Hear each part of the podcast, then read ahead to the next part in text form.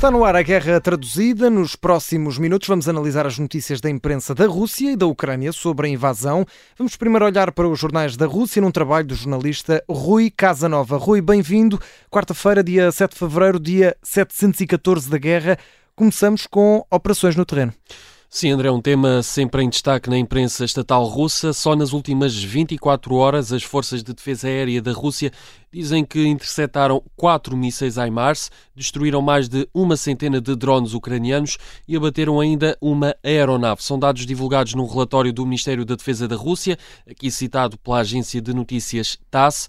Este comunicado, este relatório, destaca eh, operações em várias regiões da Ucrânia, como por exemplo Kupiansk, Zaporizhia ou Kherson, fala em ataques de alta precisão com muitas baixas do lado inimigo. São números que, como sempre, não são confirmados pela Ucrânia. Certo é que este tipo de notícia está sempre em destaque na imprensa estatal russa e hoje não é exceção. E, Rui, a imprensa estatal russa desta quarta-feira dá também destaque à visita de Josef Borrell à Ucrânia. Sim, o chefe da diplomacia europeia chegou ontem a Kiev para mais uma visita oficial à Ucrânia e esta manhã diz que começou o dia abrigado uh, num abrigo antibomba em Kiev devido a um alerta de ataque aéreo. Deu conta disso mesmo o próprio José Borrell numa mensagem publicada na rede social X. Um, escreveu: uh, Comecei amanhã num abrigo enquanto sinais, uh, alertas de ataque aéreo soam por toda a cidade de Kiev. É uma notícia em destaque no jornal estatal russo RBK.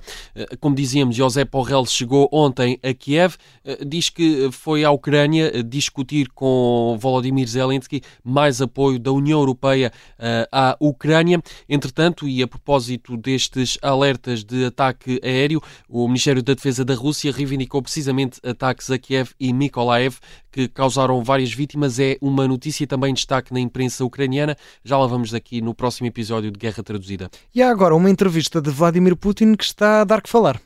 Sim, o porta-voz do, do Kremlin confirmou esta quarta-feira, no briefing diário que faz aos jornalistas, que o jornalista norte-americano Tucker Carlson já entrevistou o presidente russo Vladimir Putin.